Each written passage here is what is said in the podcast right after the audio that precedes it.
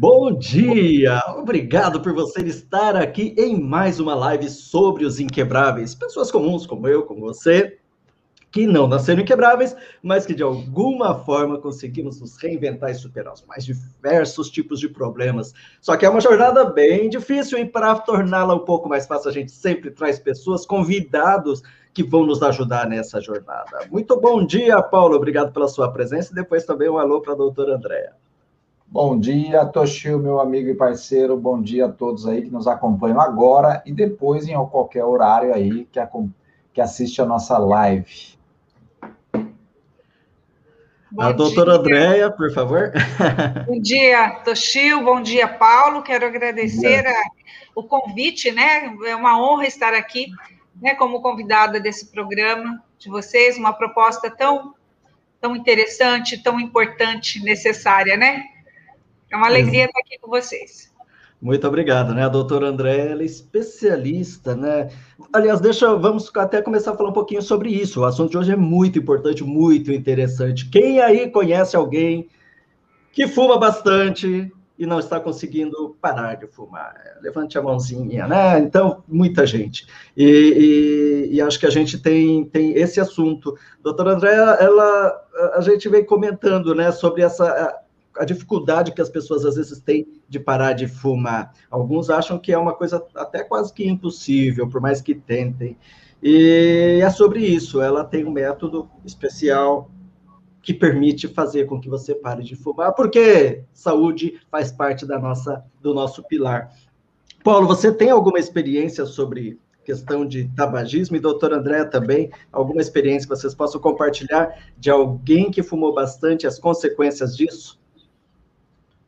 É, é, eu tenho uma história, eu acho que uma história dolorosa em relação a isso, que foi meu pai, né? Meu pai é falecido, faleceu em 2009, 12 anos agora vai fazer, e ele acabou falecendo após uma cirurgia, e a cirurgia demorou para acontecer, ele não tinha uma capacidade pulmonar suficiente ali na própria durante a cirurgia, apesar de ter feito exames antes e e nos testes de capacidade pulmonar, os médicos disseram que não teria problema e que ele suportaria. Mas na, após a cirurgia, ele acabou indo para UTI. Eu até fui visitá-lo no, no, dia seguinte.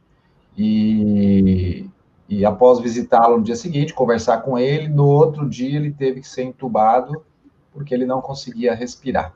Então, a capacidade respiratória dele ali não foi suficiente. E de entubado no segundo dia até o quadragésimo terceiro dia, ele foi tentando é, é, superar essa dificuldade pulmonar, é, lutando para sobreviver, mas ele não conseguiu sobreviver porque realmente ah, as sequelas né, de, de ter fumado durante toda a vida dele quase foi muito grave. E ele sabedor dessa, desse problema que ele tinha para fazer a cirurgia, ele, um ano antes, ele podia ter tomado até mesmo a decisão é, de parar de fumar. Eu não sei, não sei se, se fui se, eu que fiquei fora. Eu não sei se seria suficiente, mas é, ele não tomou essa decisão, foi parar de fumar um mês antes e acabou aí não suportando e vindo a falecer. E, e aí ficou muito claro ali, né?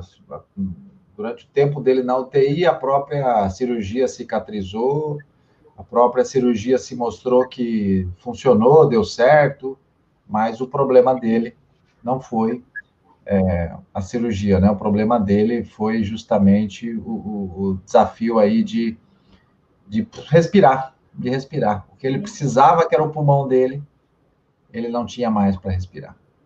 Não podia contar mais. Caiu. É, acho que o Toshio caiu aqui. Deixa eu ver se ele volta. Tá. Pode falar, doutora André, vamos, vamos continuar aqui, aí o Toshio daqui a pouco ele volta. É oportuno. Você é oportuno. conhecer muitas histórias, né? Sim, sem dúvida, mas eu vou pegar o gancho da sua história, do que você colocou, porque é, é, bastante oportuno esse comentário que você fez, porque nós estamos vivendo um momento. Eu, eu gostaria de, de fazer uma pequena introdução para as pessoas entenderem, né? Porque não é muito comum as pessoas é, ouvirem falar sobre o tratamento do tabagismo e nem é, entender o tabagismo como sendo uma, digamos, algo tratável. As pessoas entendem até hoje, parece que não, mas isso é fato. É, elas têm uma concepção ainda, é, digamos, é, do tabagismo como um vício ou como um mau hábito, e isso deixou de ser há muito tempo. Então, eu gosto sempre, quando eu vou, vou dar as, as entrevistas, ou eu gosto de falar sempre para os meus para os meus seguidores e tudo, é essa, é essa importância de entender que o tabagismo ele passou por fases, não é mesmo? E o tabagismo, ele, ele, nós estamos vivendo um momento muito particular que as pessoas estão realmente mais do que nunca precisando adquirir esses conhecimentos do tabagismo como sendo algo, uma doença que ela foi reconhecida desde o ano de 2000, na verdade desde o ano de 95, o tabagismo ele entrou, ele saiu dessa só, só dessa categoria de vício, de mau hábito, desde 95, e ele entrou e passou a ser reconhecido pela comunidade científica como uma dependência, como uma doença. Ele entrou na, na classificação internacional das doenças como síndrome da nicotinodependência. Então, nesse momento, olha, isso aconteceu em 95, em tempos de né, história, é, é, é recente, não, não é algo tão, tão longo, tão distante, e aí ele passou a ser identificado como uma doença, né, como uma dependência. A partir desse momento, então, o que se buscou? Se buscou saber se para essa identificação, para essa doença identificada, essa dependência, haveria uma forma de ser de, de tratamento. Então, e aí houve um percurso histórico importante que foi de 95 até a data de 2003, é, um momento no qual o mundo é, é, existiu um consenso mundial numa convenção que, que aconteceu em Genebra, convenção quadro para controle do tabaco. E, e, nesse momento, praticamente 200 países entraram num acordo reconhecendo que é, uma metodologia de tratamento seria adequada para o tratamento dessa doença, nicotinodependência. Isso foi muito importante, esse reconhecimento mundial, digamos assim, de uma metodologia apropriada para esse acompanhamento desse paciente que fuma. Porque até então, cada profissional ia lidando da sua forma com essa, digamos, com esse problema. Cada profissional desenvolvia uma metodologia própria e, iria, e ia seguindo o seu caminho mas isso não, não nos dava uma segurança em termos de comprovação, em termos de um número suficiente de, de pessoas atendidas com uma metodologia padrão que nos oferecesse realmente algo mais sólido em termos de, olha, realmente fazendo nesse formato nós conseguimos um resultado bom para sanar esse problema de saúde. E isso aconteceu em Genebra. Isso foi muito importante, porque a partir daí os profissionais tiveram então um norte, tiveram algo para onde poderiam se embasar e poderiam realmente aprofundar os seus conhecimentos para o tratamento do seu paciente tabagista. Isso, isso foi muito importante. E, e, eu entro, então, agora dizendo, né, porque a minha formação é odontologia, mas eu, me, eu entrei nesse segmento justamente nessa fase. Eu, minhas, minhas pesquisas começaram a acontecer nesse período. Então, é, eu tive a oportunidade, o privilégio de desenvolver uma metodologia na qual é, assim, eu me baseei na metodologia recomendada mundialmente, mas eu trouxe outras áreas do conhecimento para a minha metodologia, para a metodologia que todos, todos os profissionais devem seguir. Porém, existe uma liberdade de ação com relação aos conteúdos, digamos, aos conhecimentos, qual, qual é, o, é o, o, conteúdo né, cognitivo de cada tratamento. Nós temos algumas normas técnicas, para usarmos medicamentos, para recomendarmos, para avaliarmos o grau de dependência dos nossos pacientes.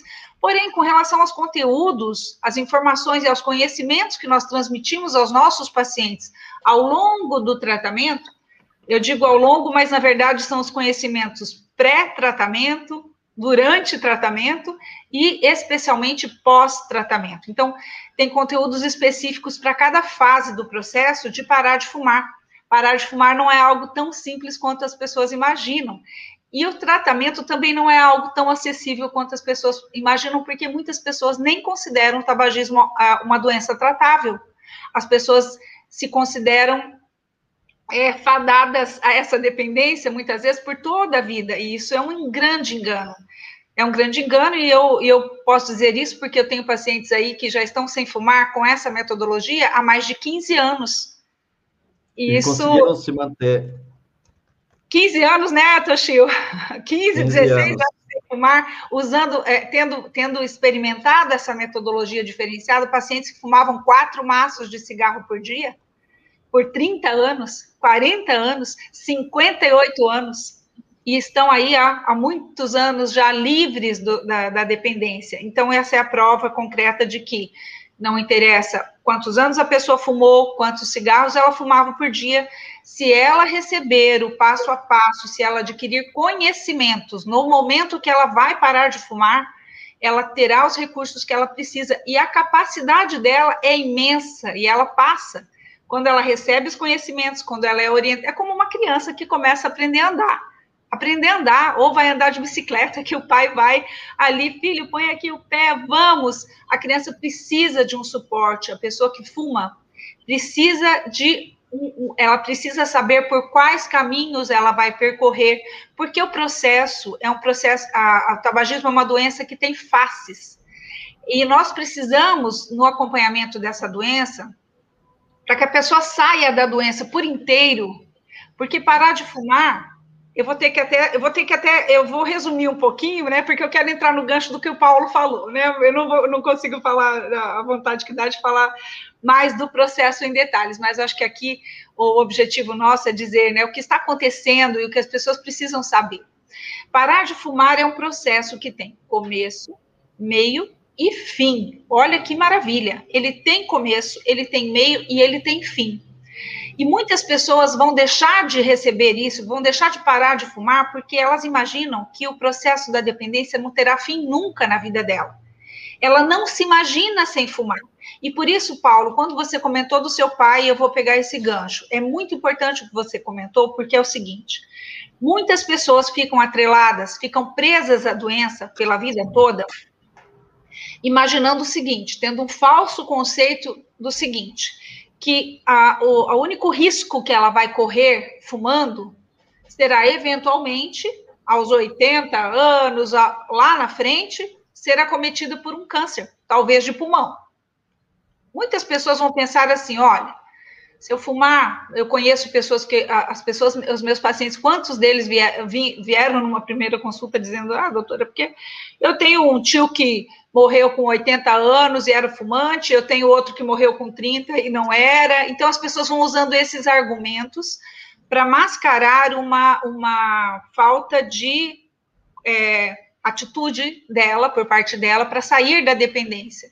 Porque, no fundo, e as pesquisas mostram que mais de 80% dos fumantes têm, sim, a intenção de parar de fumar. Muitos deles já gostariam de ter conseguido feito isso, mas não fazem porque não têm acesso, não sabem como fazer e fazem experiências erradas. E isso faz com que elas se sintam totalmente incapazes de conseguir parar de fumar e elas, e elas trazem essas crenças, não é mesmo? De que isso vai ser algo impossível na vida dela mas infelizmente ela, ela tem essa crença porque ela não teve acesso a algo realmente eficaz nesse segmento da saúde. E pensar que o tabagismo ele vai ser prejudicial só por um eventual câncer lá na velhice é um grande engano.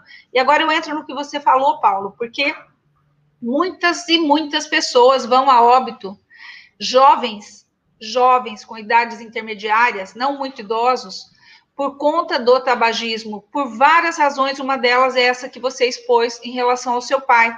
Veja bem, ele foi para uma cirurgia, obviamente todo o, o, sistema dele respiratório realmente não tinha capacidade de suportar. Por quê? Porque quando envolve anestesia, nós temos uma depressão do sistema respiratório.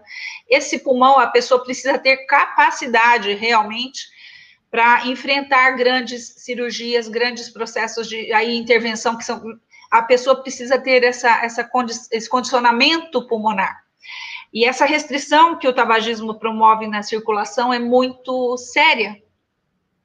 E as pessoas, então, vão a óbito imaginando que morreram por conta de uma, talvez de uma septicemia, talvez de uma complicação, de uma pneumonia, mas na verdade elas vão a óbito porque fumaram muito tempo. E aí houve toda uma, de, uma deteriorização. Uma pneumonia. Aí houve uma deteriorização desse sistema todo, né, do, do, do, do pulmão, as pessoas adquirem essa doença pulmonar obstrutivo crônica, que é uma doença extremamente debilitante. Todos retira da pessoa a condição, a, a condição dela de continuar uma vida de verdade, porque só quem tem sabe como é difícil não conseguir respirar. Nós estamos vivendo, e agora eu entro no contexto de hoje. Se quiserem me interromper, vão me interromper, porque senão não paro uhum. de falar. Mas achei oportuno falar porque as pessoas precisam entender que essa questão da cessação do tabagismo, ela é necessária para o hoje. A pessoa pode ter 20 anos, ela pode ir para uma cirurgia extensa com 20 anos. Se ela começou a fumar com 14, com 15, e ela está indo para um procedimento cirúrgico com 20, ela está correndo um sério risco. O mais grave ainda muitas pessoas vão para cirurgias eletivas, cirurgias que nem seriam necessárias para sua, digamos, saúde ou sobrevivência, mas elas vão para cirurgias estéticas, muitas vezes cirurgias invasivas extensas, que vão precisar de tempo, às vezes de oito horas, nove horas no centro cirúrgico, para fazer uma abdominoplastia, para fazer uma mamoplastia, uma cirurgia estética extensa, a pessoa vai passar por esse procedimento e se ela fuma, ela é uma pessoa de altíssimo risco de vir a, a, a, não suportar esse período de anestesia. Muitas vezes acontece uma breve orientação, o profissional até orienta o paciente ou a paciente. Ela mente, ela diz que parou de fumar, ela não parou de fumar e ela se permite passar por um risco desse gigantesco. Então, quantas pessoas vão a óbito pós cirurgias eletivas?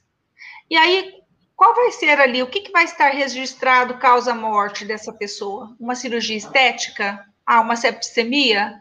Um problema, uma complicação? Não, o problema foi o tabagismo. O problema foi não ter realmente parado de fumar antes, não ter dado a oportunidade para esse organismo ter condições de passar por um período de anestesia extenso. Então, o problema da questão do tabagismo, ele não é só a longo prazo. Em resumo, é isso que eu, eu acho importante deixar, deixar é, claro. Ele não é só lá na velhice com um possível câncer, não. Ele é hoje, ele é agora, para muitas pessoas. É, isso acontece muito cedo. Doutor, deixa, deixa eu fazer uma perguntinha só, Toshio, antes. Eu uhum. acho que assim, é, porque a gente chegou num ponto onde a pessoa está doente. Então, o seu contexto já foi assim, não é um vício, não é, é uma doença. E pegando o contexto de hoje da Covid como uma doença, é uma doença que foi transmitida. Então eu tenho como me precaver, porque eu sei que ela pode me causar a morte, e eu me, vou me precaver para não pegar a Covid, para não ser, ter a transmissão da Covid. Agora, como é que se transmite o tabagismo? E por que as pessoas, já que eu sei que não se transmite, mas por que as pessoas fumam? Que que, por que, que ela toma essa atitude? Quais são os fatores que fazem ela ir é, para o tabagismo, fumar? Sim, exatamente. É, ele é considerado uma doença porque ele vai envolver aspectos fisiológicos, aspectos comportamentais, é uma doença complexa. Porém, a questão do contágio do tabagismo pode parecer que não, mas essa pergunta sua é pertinente. Será que o tabagismo é uma doença contagiosa? Eu poderia dizer, olha, após 18 anos atendendo esse segmento da saúde, Paulo, que eu considero o tabagismo, de certa forma, uma doença contagiosa, não quimicamente contagiosa, no sentido de que é, se não houver aí também uma atitude, uma, uma se não houver uma é, concretamente a pessoa dar o passo de iniciar o seu processo fumando, mas é, é um contágio no sentido de que o fumante passivo, ele, quando ele convive com o fumante ativo, ele já recebe sim um impacto ali. Ele já recebe um, um, impacto que é muito mais forte do que as pessoas imaginam. Ele está sendo acometido por essa química nociva do cigarro. Para você ter uma ideia, crianças, né, filhos de pais fumantes, as pesquisas mostram que os filhos de fumantes têm 60% maiores chances de virem a se tornar fumantes. 60% é um índice muito, muito grande. Na minha casa foi 50%. Veja bem. Éramos em quatro, dois, dois uma, uma irmã deixou de fumar, a outra continua, e, e dois não fumaram. Olha que interessante. Então, Minha mãe fumava bem. também. Eram Olha, duas influências. Né? Minha mãe também parou. Então, você entende nesse sentido quando eu comento do contágio, porque é o contágio da convivência e não apenas da convivência, existe uma química que também os fumantes passivos vão recebendo. Uma, uh, numa determinada ocasião, nós estávamos num evento, medindo ali a presença de, de, de a, a, quantidade que as pessoas fumavam e ali no sangue, então, a, a percepção de quantas pessoas, quantos cigarros essa, fuma, essa pessoa fuma, né? E qual, como ela está sendo acometida por essa química nociva do cigarro. Na avaliação das pessoas ali participando do evento, para vocês terem noção, nós fazíamos é, em todas as medições que iríamos fazendo assim, em tabagistas e, e em outras pessoas também que não sabíamos que eram, se eram tabagistas ou se não eram. Algumas pessoas ali no nível daquela substância medida nos apresentava ali um nível de 10 cigarros fumados por dia. No entanto, a pessoa não era fumante, ela era esposa de um marido que fumava muito. E ela então tinha no seu organismo uma química equivalente a 10 cigarros fumados por dia. É seríssimo isso, não é? E aí ela está então correndo todo o risco de ser acometida pelas doenças consequentes, do tabagismo, não sendo fumantes.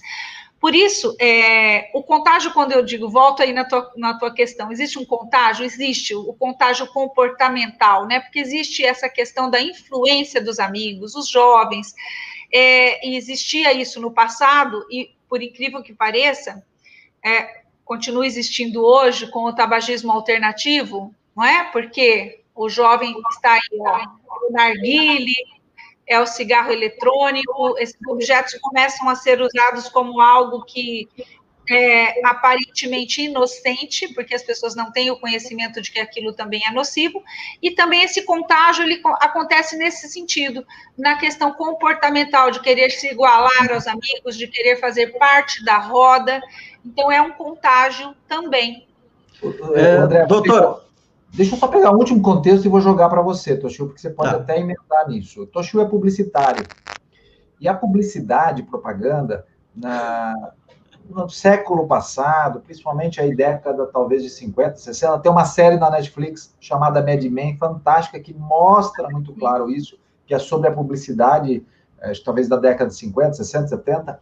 Ela é, é, ela colocou um glamour tão fantástico no cigarro, e eu lembro do meu pai, mas também ali na, na, nessa série fala muito, que você tinha assim, era, era, você se tornava mais importante em fumar, melhor em fumar, tinha carteiras de metal dourada, piteiras de ouro, diamante, tinha de tudo para você também. Então, é essa parte comportamental, não só da influência do, do pa, pais com os filhos, mas do, do, que eles recebiam de mensagem publicitária, as novelas, o cigarro. Então a gente foi bombardeado para dizer que cigarro é bom, torna você o cowboy, o melhor, o fantástico, não é isso, Toshio? Exatamente, né? Aliás, na época que eu fumava, é, uma cena de um filme que é no Duro de Matar 1, aquilo era muito emblemático para mim, porque é, o personagem principal ele está sob um estresse tremendo, ele está lá sozinho defendendo é, né, reféns de, de, terroristas super preparados, e entre um momento heróico e outro, ele dá uma paradinha, ele pega um cigarro, né, com uma tarja azul, e eu até mudei por uma época o, o, né, o que eu fumava para fumar aquilo que mais se aproximava, que era o free, fazer uma propaganda aqui do Free, né? Então, é, eu mudei, quer dizer, olha que coisa maluca, né? Eu sabia da influência, mas aquilo me trazia alguma coisa de, de identificação, né? E aí acho que entra até nessa questão, uh, doutora, só para a gente não se perder, mas uh, falando sobre essa questão da, do quanto que a publicidade, né? A gente teve o primeiro momento onde a publicidade, aquelas né, as coisas, aquela a propaganda fantástica dos anos 80, né, com, com todas as músicas que saíam nos comerciais tornavam hits, Né? Aí a gente entra numa outra era onde, de repente, a gente começa a ter mais consciência. Baniu-se, né? É muito difícil ver cigarro em novela, em filmes e tal. Agora está retornando. Mas em, em cima disso, é, é, eu, eu, vejo como que é difícil, porque você tem o um impacto daquilo, né, que é o, o, o que vem, às vezes, daquilo que você assiste, da pessoa que você acha que é legal e você gosta, e, e tem essa outra questão, né? Por exemplo, hoje aquele é, narguilha ou narguilé? Narguilé, né? Pode, duas formas, pode ser. As duas formas. Né? Então, é, o cigarro ele se torna também, às vezes, um meio de interação social, que é como a bebida, poxa, mas ah, se eu não fumar, eu não tô legal, a turma tá não sei o que, então vou. Ou de status, poxa, nossa, agora o charuto caríssimo cubano é sinônimo de status, ele é grande, ele é poderoso, né? Então eu me sinto melhor. Aí a gente está falando de muitas emoções humanas, né? Da, do impacto do convívio, do impacto do que eu como imagino o tabaco e também daquilo que vem da mídia, outras formas. Como que a gente, não sei se é essa a pergunta, Paulo, mas como que a gente se blinda ou, ou consegue nadar com tantas coisas vindo contra que a gente? Que bom, agradeço esse questionamento. Na verdade, esse foi o tema da minha dissertação de mestrado, Toshio. Porque é, ele foi na área da educação e a, a, minha tese é a educação para a cessação do tabagismo.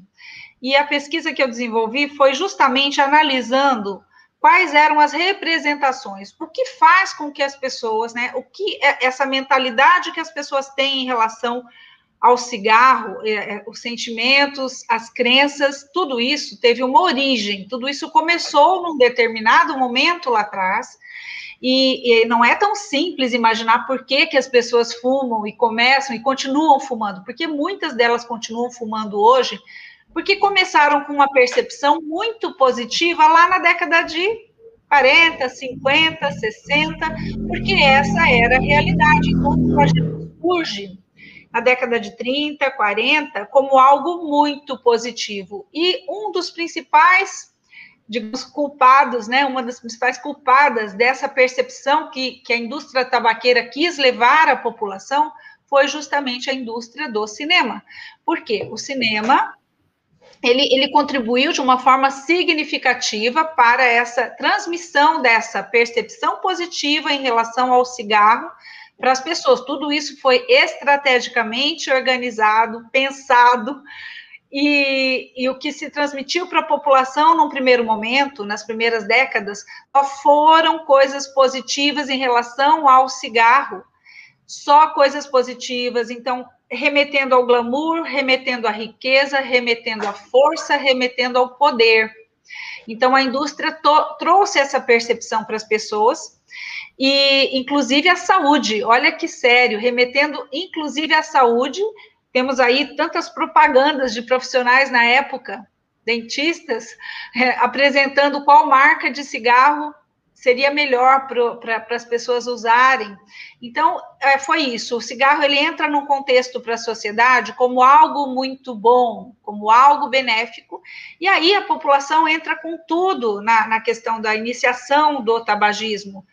E aí a população se torna dependente e começa a fumar lá em 30, 40, 50 e vamos caminhando com o tabagismo. Quando entramos, como, quando chegou aí na década de 50, 60, especificamente em 64, começam a surgir os primeiros artigos, as primeiras pesquisas apresentando o cigarro num primeiro momento como, opa, não é bem assim o cigarro, agora na década de 60, o que, que começou a acontecer com as pessoas que começaram a fumar lá na década de 30?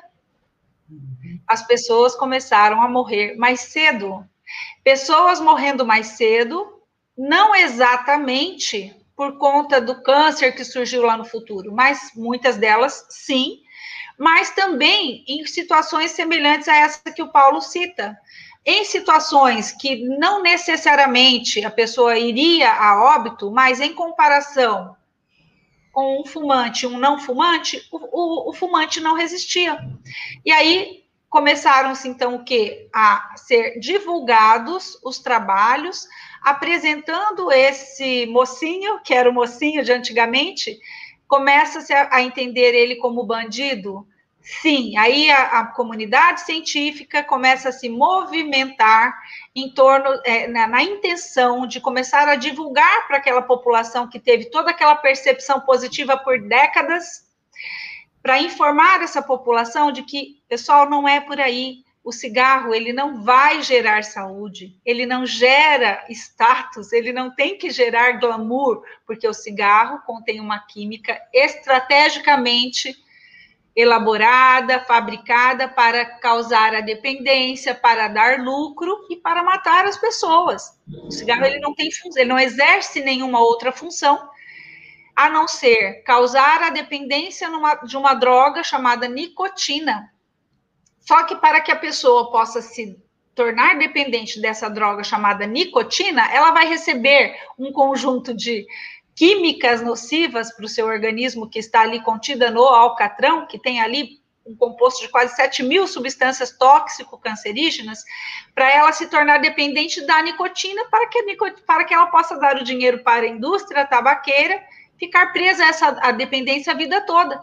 Ela vai, então, comprometer todo o seu sistema cardiorrespiratório, ela vai comprometer todo o seu organismo, ela vai ser, ser suprimida nas suas potencialidades, nos seus sentidos, nos seus cinco sentidos, ela perde a sua percepção, ela perde a sua sensibilidade, não tem uma, uma só célula do organismo que não sofre com a, a questão do tabagismo. Então, é, aí começa, então, na década de 60, essa divulgação desses malefícios, entende? Só que, vamos imaginar, para que a população, então, pudesse ser é, impactada com, essa, com esse conhecimento dos malefícios do cigarro, somente aí, uh, vamos dizer, a partir do ano de 95, porque aí existe uma movimentação cobrando da, da, da, da, da comunidade ações anti-tabagismo, não é mesmo? Anti-tabagismo. E aí os países começam a se movimentar é, organizando as suas campanhas anti-tabagismos. Então, o discurso muda, né? E a indústria também, a mídia, a, a propaganda também se sente cobrada para transmitir essa nova mensagem. Nossa, como vamos fazer então? Então, nós temos que informar a população que o cigarro mata. Vamos imaginar, nós temos que mexer com quatro décadas de informação num, num aspecto e vamos mudar essa informação. Isso é algo simples que acontece do dia para a noite? Não, não acontece do dia para a noite. Mas os países começam a se movimentar. E o Brasil nesse campo ele tem um destaque grande, porque as campanhas nossas elas foram muito bem elaboradas, muito bem feitas. Nós temos aí uma comunidade científica que trabalha essa questão do combate do tabagismo, né, o controle nacional é, é de, de, combate ao tabagismo, que é muito, muito uma equipe muito competente, trabalhos muito bons. Tanto é que essa questão da metodologia de tratamento e tudo mais é, profissionais extremamente capacitados, estruturando essas, essas, esses é, grupos que são acompanhados de, na, na, iniciativa pública. Isso é muito importante ser dito, porque as pessoas não têm conhecimento. Então, existe sim uma movimentação nesse sentido no Brasil, e existe o respeito às regras também aqui, muito mais do que na Europa, muito mais do que em outros países. E aí, o que, que acontece? A indústria do, do marketing, da propaganda, elaborou toda uma campanha sendo orientado pelos profissionais, né, pesquisadores nesse campo da saúde, para dizer que o cigarro mata. Qual foi o contexto dessa campanha? Então, lá em 95, para vocês entenderem. Eu não, eu não sei, o tempo vocês vão ter que me dizendo até quando a gente vai aqui, mas eu vou, eu vou falando. Quando eu precisar parar, vocês me falam. Aí, essa campanha começa, especificamente em 95, começa, então, uma intensificação, especialmente no Brasil uma intensificação, porque mundialmente foi cobrado isso, para que os países se movimentassem para uma, uma, uma a, a, a, indústria a, é, da, da, do marketing, da propaganda, ajudasse nesse sentido, né, de mudar essa percepção. As campanhas todas foram feitas com base nessa, nesse, nessa iniciativa de mostrar esse lado terrível do tabagismo, que é o lado da morte. Aquilo que vocês pensavam que gerava vida, não gera vida, gera morte e gera morte, e olha aqui o que, que gera. Aí começaram as campanhas das imagens, as campanhas das pessoas morrendo, essa informação que nós temos que passar para o fumante, ele tem que saber que, olha, ele, o cigarro não é bonito, ele mata, então Vamos colocar o que aqui? Vamos colocar pessoas morrendo, vamos colocar todos os riscos que essa pessoa que fuma, que ela corre. Essa foi a intenção da indústria do, do marketing, da propaganda, ok? E foi feito isso. Então, foi feito toda uma campanha. Essa campanha foi necessária num primeiro momento, para essa desmistificação de percepção, ela foi importante. Porém, nós vamos caminhando no processo. Então, tudo existe o passo a passo, existe a necessidade dessa movimentação. Nós estamos num, num contínuo movimento e vamos pela vida toda nesse movimento. E no nosso entendimento, e, e, e aí essa, essa foi a mensagem que eu quis transmitir com, a minha, com a minha, é, o meu trabalho nesse, no, no, mestrado, foi que essa percepção que as pessoas têm, que foi, foi transmitida às pessoas é, do, do tabagismo nesse contexto todo negativo, prejudicial e de morte, isso foi importante no primeiro momento, Porém, nós avançamos com a questão do tabagismo e a comunidade científica avançou também. Então, era bom, depois se descobriu que era ruim, vamos dizer que era ruim, mas depois nós caminhamos um pouco mais e se descobriu que era uma, uma dependência tratável. Olha que bacana, é um outro degrau no conhecimento. Então, nós estamos saindo do chão em termos de, de evolução, né? Estou começando aqui como se fosse uma escada. Então, aquilo que era bom, depois descobrimos que não é bom, e depois descobrimos que isso é tratável. Então, existe um outro conhecimento aqui, e é isso que eu, que eu acho importante nós informarmos a população, que existe uma lacuna, porque nesse momento em que se descobre o tratamento, se descobre que é uma doença tratável, essa informação aqui ainda, é o que eu quero dizer, não foi assimilada pela população. E essa é a informação mais poderosa, é a informação mais impactante, é aquela que tem que desmistificar as crenças de que a pessoa vai ficar fadada a, esse risco de morte pela vida toda porque ela caiu no tabagismo. A pessoa vai ficar fadada ao medo de morrer daquele, daquela, daquela forma toda que a indústria que vai morrer, se continuar vai morrer de uma forma, todos vamos morrer mas não necessariamente precisamos morrer num formato tão sofrido por consequência do tabaco. Mas as pessoas não estão fadadas a algo que não tem saída. As pessoas têm que saber que houve uma evolução nessa questão, nessa área da saúde, e nesse momento em que se descobre que existe saída para essa dependência, esse conhecimento não, não, foi, não, não chegou, não chegou à população da forma que deveria chegar. E incrível que pareça, por incrível que pareça, ainda hoje a indústria tem um movimento fortíssimo, a indústria do cinema, alimentando e realimentando novas formas de fumar, realimentando nos jovens o tabagismo alternativo, na intenção de que eles não percam esse público, não percam os fumantes. Então, se nós já não temos a, se fumar o cigarro tradicional virou demodé, agora o chique vai ser fumar o charuto, o chique vai ser fumar o narguile, o chique vai ser o cigarro eletrônico. Vejam que absurdo, pessoas começando a fumar cigarro eletrônico, até pessoas que não, nunca fumaram nada, porque acham bonito o cigarro eletrônico. E aí a pessoa começa com outros tipos de tabagismo e vão para o cigarro tradicional. Nada mais é do que uma artimanha da indústria tabaqueira para atrair os novos consumidores do cigarro que vão começar com o tabagismo alternativo, mas vão colocar o pezinho no, no tabagismo tradicional. São os novos futuros dependentes, né? É, eu... mais ou menos essa questão. E todas essas ações feitas até agora reduziram o número de pessoas que fumam? Eu pergunto porque eu tenho uma outra coisa na minha mente aqui que eu, que eu já pesquisei. Tudo isso que foi feito de lá para cá, fez com que menos pessoas estão entrando na, nessa de fumar? Reduziu o número de fumantes. Tá. Sim, não podemos dizer que não houve o impacto, como eu disse, ela foi necessária. Toda a campanha que, como é, que aconteceu desde 95 e vem, e essa campanha que é, digamos, a campanha que, que mostra o prejuízo do cigarro, ela não é desnecessária, ela é importante. Ela é importante, porque sim, houve uma redução do número de fumantes. Porém, muitos estão iniciando. Então, temos um movimento que houve uma redução do cigarro tradicional e estamos tendo um, um, um, uma reintrodução do tabagismo em outros formatos. Né? E a quantia que, se, que, que, que, temos de fumantes ainda é gigantesca, e as mortes por consequência do tabagismo ainda são imensas. Então, é, é um trabalho contínuo esse que tem que acontecer, e, e o importante, Paulo, e essa é, esse é o meu trabalho, e é, são as etapas do meu trabalho, é porque, como eu disse né, no, no início na, da nossa conversa, existe tratamento para o tabagismo e essa questão hoje, né? Nós estamos falando da internet, tão importante, não é? Então, é, eu atuo nesse segmento há 18 anos. Então, já há quatro anos eu já, eu já é, tive essa, esse desejo de trazer essa metodologia no formato online, para que as pessoas possam ter acesso, porque as pessoas têm acesso a tantas coisas pela internet, não é mesmo? Muitas pessoas deixam de.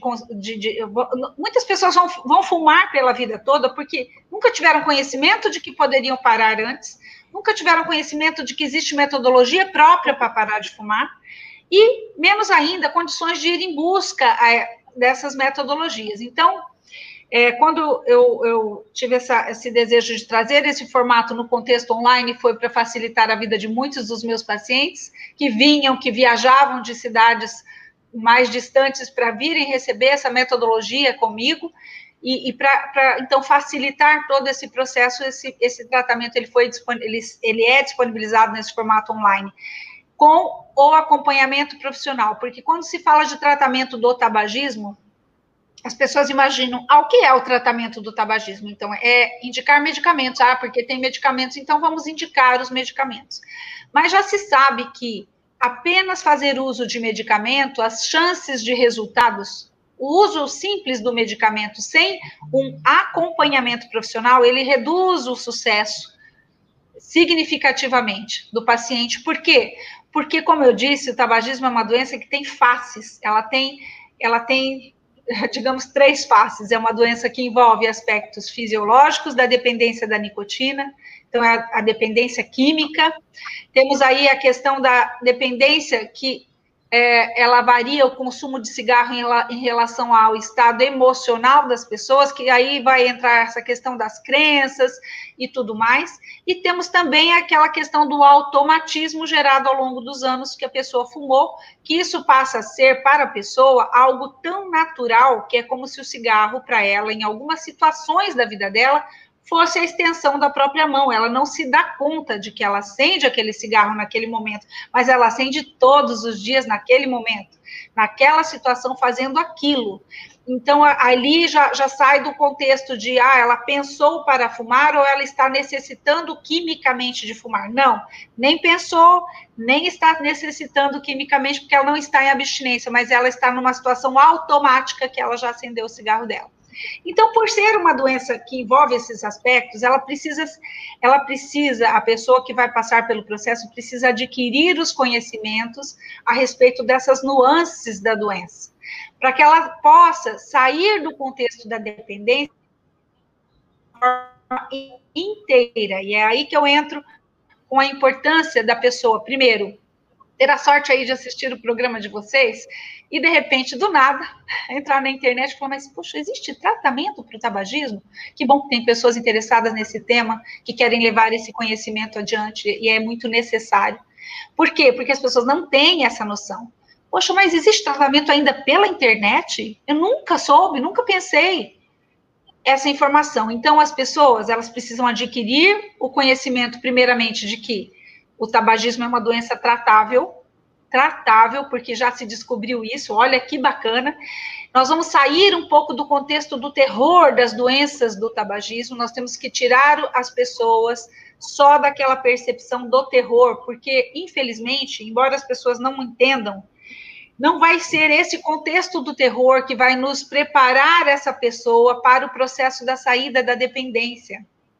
Não é então, é. Doutora, é, é, isso, olha, me faz lembrar uma coisa, e só antes, só interrompendo, aqui o Júnior tinha colocado, né, o participante, há 20 anos atrás perdi meu pai por infarto, mas no laudo deu excesso de tabagismo. Júnior, acrescentando isso, também um amigo meu que eu conheci no Japão, e no Japão, um país que demorou muito para diminuir-se a questão do cigarro lá, assim, quando eu morei lá, ainda existia nos ônibus aquele espaço para você colocar bituca. Para mim já era impensável isso é, em 97, mas lá até o começo dos anos 2000, assim, o Brasil foi muito adiantado com relação a isso, né? Foi. É, e, e, eu lembro também de, um, de, um, amigo meu que falou assim: olha, meu pai também, ele fumava até os 70 anos, ele falava assim: olha, eu fumo, estou muito bem, sempre aparentando estar muito bem, até que teve, até passar pela primeira vez que uma gripe forte ficou um pouco mais complicado, e no momento que foi complicado, o médico falou: olha como está o estado do pulmão do seu pai e por isso, infelizmente, não vai ter solução. E ele falou, mas como assim, sim, uma gripe forte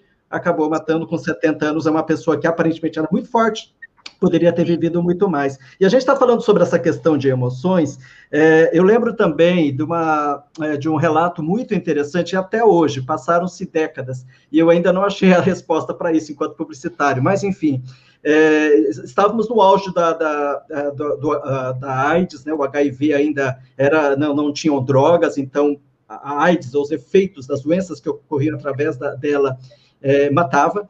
E, e, e, numa entrevista com uma moça, com uma jovenzinha, né, falava sobre isso, poxa, mas e essa questão de, das campanhas? E ela fala assim, olha, existe um problema. Toda campanha está falando de que a AIDS mata da coisa ruim, mas quando você está fazendo amor, a gente que tá, é jovem, na hora que eu, eu, eu quero né, fazer amor com alguém, eu quero transar, eu estou com alguém, eu não estou pensando na morte. Eu não estou pensando em coisa ruim, eu estou pensando na coisa gostosa. Então, essas comunicações não se conectam. E aí a gente entra também justamente sobre isso, né? Quer dizer, é, eu vejo muito essa, né, essa questão de, olha, o cigarro tira foto do pulmão necrosado e não sei o que lá. Ok, para uma parte ele dá um impacto, mas quem fuma, ele não está pensando na morte, ele não está pensando na doença, ele está pensando no prazer, ele, ele grudou naquele prazer que ele tem momentâneo, ah, é tão bom, é se fumar, quer dizer, e aí de repente entra num, num, fator X, que eu acho que é muito importante, a pessoa, ela fuma, é, é gostoso fumar, e aí ela fala só que, poxa, agora racionalmente eu estou vendo que, poxa, não é legal, eu preciso parar, mas eu tenho vontade de fumar, mas eu, preciso, eu sei racionalmente que eu preciso parar de fumar, e aí entra o seu trabalho, né? Exatamente. Eu, eu, acho que isso que é o mais interessante, porque de repente, como que a gente associa uma coisa que é gostoso para falar, eu vou ter que me livrar disso? Exato. Muito, muito boa a, a sua abordagem, Toshio. Exatamente. Eu digo assim, Toshio, se você, eu não estou vendo os comentários aqui que as pessoas estão enviando, mas aqui vai então a, a, sobre isso. Sabe o que acontece na verdade? As pessoas fumam não é, é, por incrível que pareça, e aí quem estiver nos ouvindo, se puder dar um retorno aí, o Toshio vai ler depois. De fato, as pessoas fumam, não é nem pensando assim, Toshio, olha, eu fumo porque eu gosto, que delícia fumar. Muitas e muitas pessoas fumam pensando o que, que eu estou fazendo com esse cigarro, eu não queria estar acendendo agora esse, esse cigarro. Elas já estão tão convencidas de que seria melhor se elas não estivessem fumando, que esse cigarro, que a princípio lá atrás era um prazer para essas pessoas, hoje é uma tortura. Porque elas fumam, elas fumam porque elas estão dependentes de uma droga chamada nicotina. Porque elas precisam fumar, assim como elas precisam beber aqui nessa caneca tão linda, ó, que eu ganhei, Toshio, obrigada, Paulo. As pessoas precisam fumar como elas tomam água elas precisam fumar como elas, se elas estivessem com fome, elas precisam comer. A necessidade que elas têm de fumar é fisiológica por conta da dependência extrema que a nicotina causa. Então, ela já fugiu do campo do, ah, eu fumo porque eu adoro fumar. Ela, ela pensa que ela adora fumar. Ela pensa ainda, ela fala, ah, é prazeroso fumar, mas é porque a abstinência é algo desconfortável. A abstinência da nicotina gera sintomas desagradáveis, que vão ser os sintomas da falta de concentração, da irritabilidade, da ausência de algo. É a mesma coisa que eu estou com sede há um tempão, não posso tomar minha água. Eu preciso tomar a minha água. A pessoa que é dependente da nicotina, em determinados prazos de tempo ao longo do dia, ela precisa receber a nicotina. Ela precisa da nicotina. Porém, ela se sente muitas vezes péssima por precisar receber a nicotina e esse e nesse momento que nós estamos vivendo em particular, eu garanto para vocês, o que nós temos de pessoas que fumam e estão fumando. As pesquisas mostram que 34% dos fumantes estão relatando agora, nesse período agora de pandemia, aumento do consumo de cigarro. 34% dos fumantes aumentaram o consumo do cigarro dentro das suas casas, com uma, a saúde mental debilitada, extremamente estressados, com pânico, com medo, e esse medo gera aumento de ansiedade, e agora eu entro pegando o gancho um pouco aqui novamente do que estávamos falando da mídia, e o que você comentou também, Toshio, que você fala do terror ali, que na hora que as pessoas estão fumando, elas não estão pensando naquele pulmão. O pânico, a, a, essa, essa mídia que trouxe essa mensagem é, do pânico lá atrás para informar que o cigarro era ruim, ela foi necessária. Porém, usar esse recurso terapêutico, educativo, apenas esse recurso para que a pessoa venha para um tratamento é um tiro no pé. Por quê? Porque o aumento do medo, o aumento do pânico gera maior sensação de incapacidade da pessoa, porque gera insegurança, insegurança gera necessidade uhum. de fumar mais. E aí essa pessoa passa a se achar uma pessoa totalmente fadada a ficar nesse, nesse pânico de parar de fumar por longos anos. E talvez por isso, Paulo, seu pai, mesmo sabendo que ia para a cirurgia dali um ano, ele não teve a coragem, porque ele não se sentia apto, ele não se sentia capaz de interromper a dependência aquele período antes. Isso causou para ele, você pode ter certeza, muita angústia muito medo. Isso fez com que aumentasse, às vezes, o consumo do cigarro nas vésperas aí de um procedimento cirúrgico como esse. Então, as pessoas, não é, não é que as pessoas não têm consciência, não é que as pessoas não estão nem aí. A maioria dos fumantes estão aí sim, estão preocupados com essa questão há muito tempo, estão desconfortáveis na sua dependência, estão constrangidos ali na frente do shopping, naquele cantinho que pode fumar, que fica ali fumando com as pessoas entrando, cheirosas, e eles ali com aquele fumaceiro, as pessoas se sentem com vergonha os fumantes hoje eles se sentem constrangidos, muitos se sentem constrangidos. Vai para uma, uma reunião profissional, vai para um evento, tem que sair ali da reunião, da partilha, num casamento, porque ele tem que ir lá fora, às vezes no frio, fumar, porque ele não dá conta de ficar sem a nicotina dele. Sente, tá né, a sensação de culpa, né? Só que realmente, né? Você tem a sensação de culpa, Opa. você já tem a consciência, mas tá, qual a saída que não me mostraram? Porque quando eu faço uma pesquisa na internet, só aparece um monte de remédio. Exatamente. Que muita gente vai falar, isso é duvidoso. E aí eu volto no remédio, só o remédio não é suficiente, então nós precisamos de acompanhamento. Então, essa ideia de trazer o contexto de um tratamento completo, no qual a pessoa terá acesso aos recursos. Quais são os recursos para parar de fumar? São muitos, eles foram pesquisados, eles foram estudados, eles são utilizados, eles são aplicados, e os resultados estão aí. Então, muitos já se anteciparam. Eu tenho pacientes que hoje, Paulo, cirurgiões dentistas fumavam três, quatro maços de cigarro por dia há 14 anos atrás. Já tinham começo de enfisema lá atrás, mas já estão há 14 anos sem fumar. Você faz ideia do que representa 14 anos que a pessoa deixou de fumar três ou quatro maços de cigarro por dia? Eu pergunto a você, essa pessoa provavelmente estaria viva 14 anos depois? Três ou quatro realmente é aquele estado.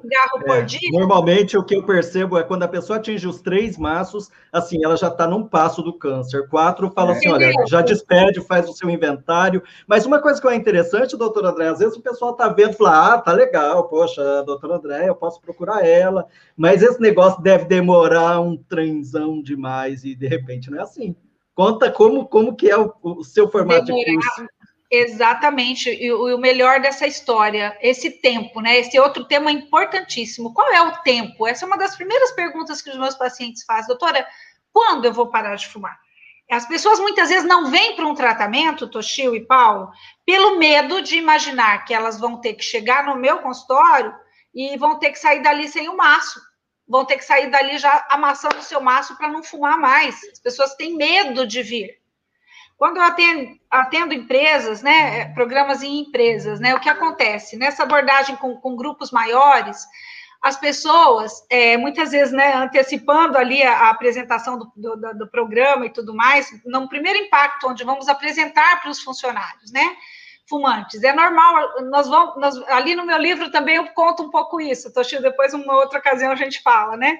Sim. Assim, de estar ali na véspera daquela apresentação, você olha na janela ali, tem aquele grupo, aquela fumaça ali no, no fumódromo, porque as pessoas fumando alucinadamente antes de entrarem para o auditório, com medo de que ali elas já iriam ter que ser impactadas com a, com a, com a notícia de que, olha, pessoal, vocês têm que parar de fumar, vamos jogar nossos maços, e não é assim. E é por isso que muitas pessoas deixam de ter sucesso em programas de tratamento. Infelizmente, muitos tratamentos deixam de ser eficazes porque não trazem uma abordagem contemporânea, uma abordagem que se baseia não apenas na orientação técnica, única e exclusiva medicamentosa, porque nós estamos lidando com pessoas, as pessoas não são caixinhas, as pessoas não são bonecos todos iguais. Nós não podemos imaginar que nós vamos aplicar a, a, apenas uma metodologia terapêutica de tratamento com pessoas que têm graus de dependências completamente diferentes.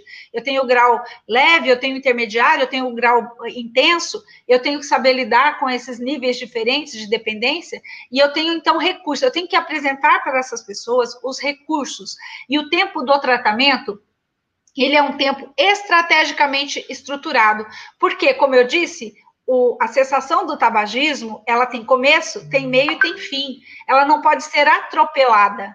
Então, a pessoa tem que saber que quando ela vem para um tratamento, e para os pacientes que vão vir aqui a partir desse teu programa e vão conhecer a minha metodologia, eles vão entender isso. Eles vão ser impactados com os conhecimentos que eles precisam adquirir em todas as fases do processo, mas isso acontece fumando. Eles não vão vir para o meu tratamento, não vão comprar o meu tratamento online e ter que parar no dia que eles ligarem a primeira sessão com certeza eles não vão ter que parar de fumar ali. E muitos deixam de adquirir porque pensa assim, o tempo todo está pensando assim, não estou pronto ainda, ai, ainda não estou pronto. Nossa, nesse momento está difícil, porque olha, é, é, tanta tensão, é tanto problema. E as pessoas aí deixam de, às vezes, de comprar o tratamento hoje, porque ela fica se programando, eu vou comprar esse tratamento, ah, eu vou comprar daqui dois meses, eu vou comprar daqui três meses, ou eu vou comprar daqui cinco meses, ou eu vou comprar o ano que vem. Só que ela não entende o seguinte, que ela não vai ser atropelada, ela vai ser conduzida no processo exatamente no tempo que precisa ser. Temos que ter um tempo fumando, adquirindo conhecimentos fumando.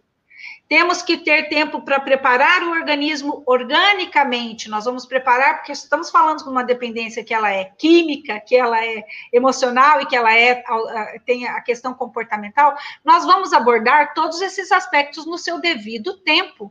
E é necessário respeitarmos o tempo do tratamento porque é um processo da cessação do tabagismo, é um processo gradativo também, que ele vai numa crescente, é um processo interessante, porque a pessoa tem que vivenciar um bom momento, ela tem que parar de fumar, num contexto bom emocional, e o que vai dar um contexto bom emocional a essa pessoa é a aquisição dos conhecimentos que ela precisa, das suas capacidades orgânicas, das suas capacidades fisiológicas, e que o processo tem saída. Sabe aquela coisa, Paulo, de você entrar num túnel e você imaginar que não tem saída, a pessoa pensa que vai passar dali. É uma mentira. Quando ela descobre que ela está naquele túnel, que aparentemente está tudo escuro, mas ela está vendo lá uma luz, e ela começa a caminhar no conhecimento, ela está avançando, é que nem um carro que nós estamos naquela montanha gigante, passando um túnel, ok? Nosso carro, a princípio, não vê a luz, mas aí vai clareando, e aquilo vai clareando, e vai clareando, e vai dando uma sensação tão boa de que, nossa, eu vou sair daqui. Tem hora que dá um medo, né? Aquela montanha, você fala, gente, a pessoa dá um terremoto aqui, me esmaga aqui dentro. As pessoas, quando estão presas na dependência, elas ficam presas a muitos medos. Só que quando ela é conduzida num processo terapêutico, é como se nós estivéssemos caminhando nesse túnel com ela. Só que ela não está sozinha e também não está a pé ela está num transporte, ela tem um condutor. Não é ela que inventa a metodologia, não é ela que tem que definir uma data para ela parar. Ela está dentro de um contexto no qual ela simplesmente vai seguir as orientações. Não tem nada mais necessário para uma pessoa que fumou 30 anos, gente, dois, três maços de cigarro por dia, do que se colocar numa posição de que, olha, tomara que não dependa de mim. Doutora, se não depender de mim, me leva, que eu quero ir, me ajuda, me mostra o que fazer, mas não, dá, não dá para depender de mim, porque eu não me imagino sem fumar, eu não me imagino que eu consigo, eu não, não imagino, não pode depender de mim. E a boa notícia que eu tenho, Paulo, é que não depende de fato dele inventar nada. eu não dependo da vontade. Parar de fumar não é uma questão de vontade ou força de vontade. Parar de fumar é uma questão de se permitir ser conduzido no processo, se permitir experimentar o que de fato existe de recurso que já foi pensado, que já foi estruturado, se permitir experimentar uma forma inteligente de parar de fumar. É ter a consciência de que vai ser muito bom quando eu já não estiver fumando, mesmo que eu não que eu não tenha vontade de passar pelo processo, mesmo que eu pense que eu vou sentir saudade, mesmo com tudo que vem em mente, vai ser bom quando eu já tiver conseguido isso e não, não estiver precisando mais acender toda hora essa nicotina que me judia tanto, que me, que me estressa tanto. Então, o tratamento, ele é isso, ele é um condutor. O tratamento, a pessoa se sente na condução. É, é, é como se você entrasse num avião, eu faço esse comparativo também com os meus pacientes. Você vai para uma estrada. É, vamos, o destino qual é? O destino é parar de fumar. Só que nós temos ali dois, dois passageiros. Um, ele está olhando para o destino parar de fumar, porque ele quer chegar lá. Só que ele está aqui descalço, ele está aqui sem mantimentos, ele está aqui sem roupa, ele está aqui sem transporte mas ele está muito imbuído desse desejo de ir para o destino dele, que é parar de fumar. Temos outro aqui, que também quer ir para o destino parar de fumar, mas sabe o que, que ele resolveu? Ele descobriu que tem passagem aérea, tem avião que leva lá para o destino que ele quer chegar. Qual é melhor, a melhor forma de ir para o destino parar de fumar? Ter que enfrentar um caminho a pé que ele nem sonha qual é a distância? sem recursos, sem transporte, sem mantimento, sem roupa, sem nada. Ou ele poder comprar uma passagem e saber que a hora que ele se entrar naquele banco daquele avião, naquela poltrona daquele avião, ele não tem que ficar olhando a carta que ele vai voar. Ele não tem que saber por qual é a estrada ali aérea que vai passar o avião. Ele não tem nada, ele só vai sentar. Só que sentado ali naquela poltrona, ele tem que obedecer algumas regras? Tem ele vai receber algumas orientações, não vai? Tem ali o, o, o, sinalzinho, aperte o cinto agora, um período, né? Ou então agora não, agora pode levantar, pode ir no banheiro, né? Agora nós vamos servir a refeição. As pessoas podem fazer qualquer coisa quando estão ali voando, não, existe, uma, existe uma, um padrão que se espera que as pessoas obedeçam. Mas é algo, é algo tão difícil obedecer esse padrão durante o voo? Não é. Não. A pessoa está imbuída do desejo de chegar onde ela quer, então ela se coloca ali numa postura, aí ah, eu vou seguir essas orientações porque eu sei, eu tenho certeza que esse piloto aí vai me levar lá, eu vou descer a escadinha e vou estar no lugar que eu quero. E esse é o meu desejo. Então, dá para entender um pouco a comparação? A pessoa daí que vai a pé, ela nem sabe a distância, ela não sabe o caminho, ela não sabe o que ela tem que fazer. E olha que interessante, gente. Muitas, muitas pessoas que vão a pé nesse processo, que é o que as pessoas chamam de parar de fumar na raça. Uhum falam, né? Parar de fumar na raça. Agora, em tempos de pandemia, mais ainda, as pessoas, muitas pessoas estão tentando parar na raça. Isso é bem-vindo? Tudo bem, é válido, sim, sem dúvida. Mas o que pode acontecer nesse processo do parar de fumar na raça é que, pelo desconhecimento das nuances da dependência, essa pessoa, às vezes, ela caminha. Ela caminha, sim, para a saída da dependência. Às vezes caminha até com orientação de algum medicamento, com ajuda de algum eh, medicamento, ela começa a caminhar no processo. Só que ela está caminhando sozinha no processo, e caminhar sozinha no processo, gente, é como se cada. É como se a pessoa pegasse uh, as placas de sinalização do caminho. A pessoa pega, ela mesma se coloca, ela traz o que tem no imaginário dela, e ela vai se colocando as placas. Vire à direita agora, agora eu acho que é o momento de eu virar à direita, então eu vou virar à direita. Aí ela vai se colocar outra placa, aí agora aconteceu isso, então o melhor é fazer isso. Ou então ela vai na internet, pega informações cruzadas, ela vai na luta do caminho dela. Às vezes ela percorre um, um período longo da estrada, ela já avançou bastante o processo, mas ela não tem noção de que está logo ali. Está logo ali, ela está quase chegando. Ela não tem noção. Aí sabe o que ela faz? na insegurança, na falta de conhecimento, ela volta para trás. Ela deixa de avançar quando ela já começa, está. Sim, e, aí começa todo o processo de novo. Só que recomeçar o processo para ela é extremamente desgastante, ela não quer nem saber, porque foi uma. Aquilo já ficou. Porque no caminho ela estava insegura, porque no caminho ela não sabia quais eram os avanços dela orgânicos, ela não sabia quais eram os avanços dela comportamentais. E isso gerava para isso vai gerando para ela muitas vezes uma insegurança emocional, vai deixando ela triste ao longo do percurso, como se ela estivesse deixando para trás as coisas boas da vida, porque ela começa a se privar Paulo e, e Toshio, de tudo que ela gosta, porque tudo que ela gosta está envolvendo o cigarro. Então ela acha que ela não pode fazer mais nada da vida, porque se ela fizer aquilo, ela vai sucumbir e vai fumar.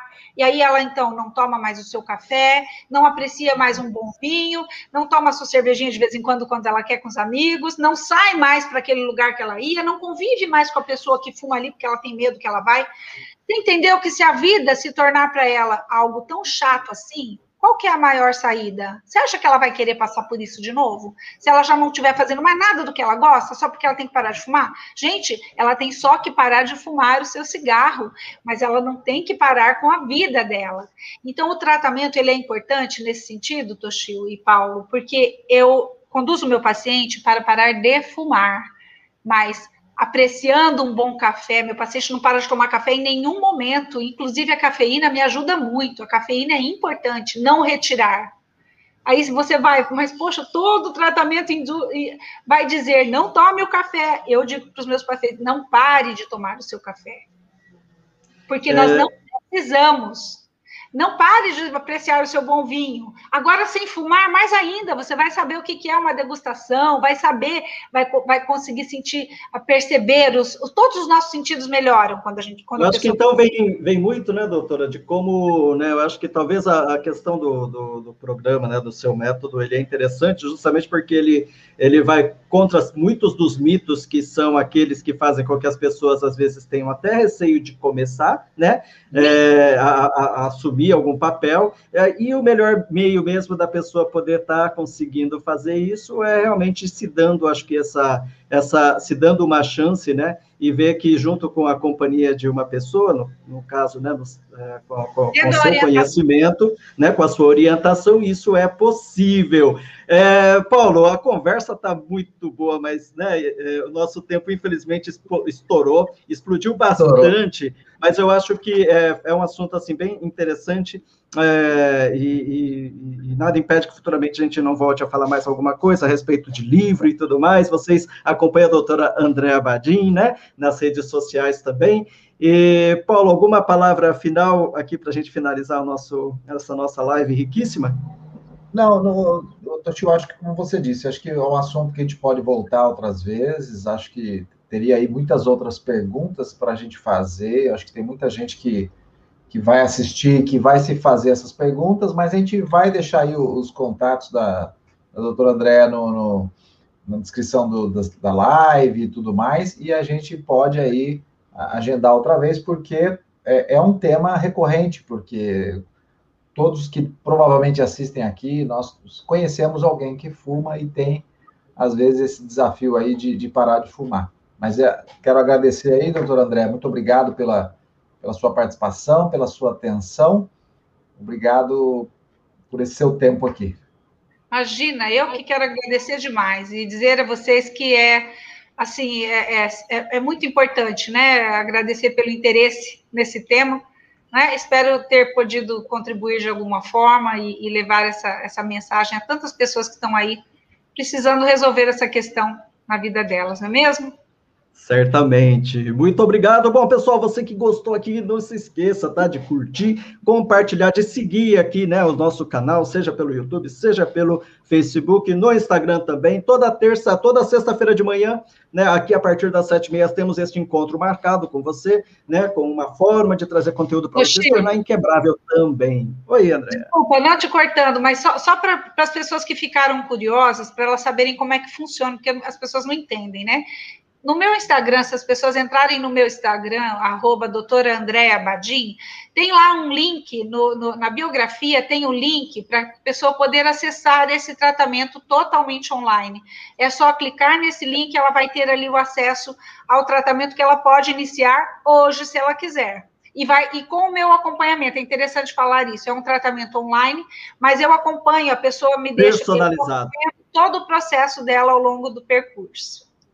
Maravilha. Anote aí e qualquer coisa vocês vão deixando perguntas, nós encaminhamos a doutora também, ela vai respondendo aqui certamente, tá bom? Muito obrigado pela presença e até o próximo nosso encontro, até o próximo encontro dos Inquebráveis. Tchau, tchau. Até mais. Tchau, tchau.